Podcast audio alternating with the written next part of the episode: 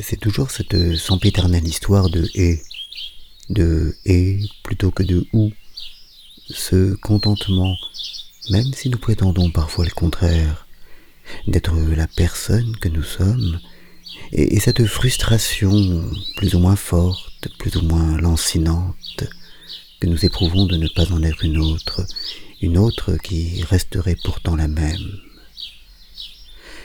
Nous aimons les ponts et les rivières, ces choses qui savent s'étendre, qui savent atteindre l'autre rive et parfois la mer, embrasser l'altérité sans se perdre et s'oublier. Ces êtres qui grandissent sans se renier, qui s'enrichissent tout en restant fidèles. J'écris ceci à Cussé sur Lison dans le Jura et la blancheur de l'aube, tandis que dehors, juste derrière la toile de ma tante, fanfaronnent joyeusement leur bleu. La vie a trouvé, dans la ronde des jours, des saisons et des générations, dans ce renouvellement perpétuel des choses, une façon élégante de tenir les deux bouts, de se renouveler tout en restant identique, presque identique à elle-même. C'est aussi la beauté et l'attrait de la musique et du théâtre, de la danse et du cirque, de ces arts qu'on dit parfois vivants, non pas tant, ou pas seulement parce que les artistes jouent bien vivants sous nos yeux, mais parce que ces arts sont tout entiers de représentation. Il n'existe que dans le jeu, chaque fois nouveau, dans l'interprétation, chaque fois nouvelle que l'on en donne. On ne sait d'ailleurs jamais très bien s'il convient plus de parler de représentation ou d'interprétation. Sans doute un peu des deux, sans doute un peu de l'entre-deux, cette vibration continuelle du rôle entre simul et singulis, faisant partie du plaisir du jeu.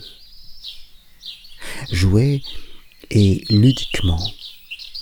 Il faut pour jouer, pour se plaire à cette remise en jeu continuelle des choses, un certain détachement, mais d'un détachement modéré, euh, qui ne soit pas déracinement, qui n'aille pas jusqu'à ce refus jusqu'à ce rejet viscéral d'une part au moins de nous-mêmes dont nous parlions hier soir à propos de celles et ceux qui, malheureux dans leur corps, malheureux de leur corps, veulent le changer et brûler leur vaisseau plutôt que de bâtir un pont. Il faut, pour jouer un rôle, avoir quelque part des racines, une source, une encre qui nous permette d'insuffler l'authenticité de la vie dans ce personnage de papier cette musique de partition qui sans nous resterait lettre ou note morte, resterait abstraction. Une encre qui nous retienne de façon pas trop étroite, pas trop pesante, pas trop glaiseuse. Une encre flottante peut-être qui nous maintienne dans le cap, mais sans nous entraver. C'est toujours cette ambition un peu démesurée, un peu ridicule peut-être, d'être non pas la chose et son contraire, mais la chose dans son entièreté, dans sa diversité, dans son épaisseur, sa gravité et sa légèreté. Tout ensemble est pour le même prix.